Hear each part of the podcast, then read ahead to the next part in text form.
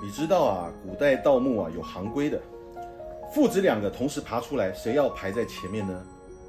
你说没盗过墓不知道？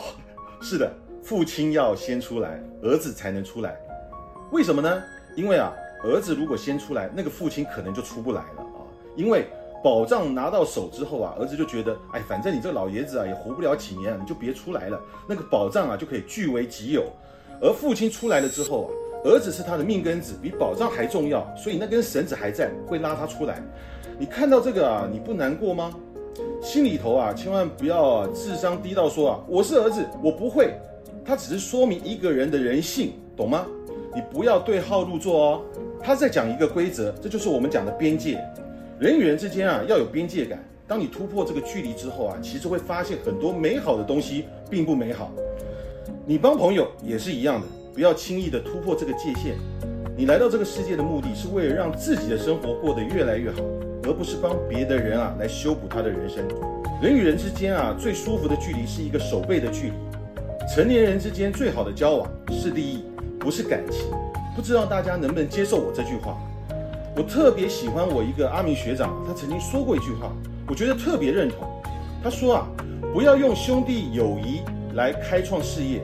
要用开创事业来发展成就我们一生的兄弟友谊，这是什么意思呢？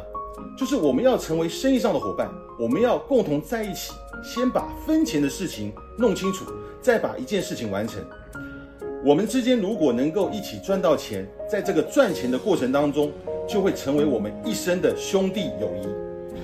我希望啊，看过陈峰老师视频的朋友们啊，要更有尝试，要更有边界感。大家会一起成熟，小孩子啊才会动不动说啊好兄弟啊，成年人之间啊最好也要衡量利弊啊。我们之间在一起啊，能不能够把事情做成？能把事情做成，你再去做。如果不能把事情做成，你不要浪费时间，因为你的生命啊很短暂。我们人啊平均寿命，大家知不知道有多少？我看到版本啊，男的大概七十三、七十四岁，女的啊大概七十八、七十九。你二十五岁毕业，算你工作到善终好了。七十五岁差不多，你今天啊还剩多少年？你还有多少时间可以去蹉跎？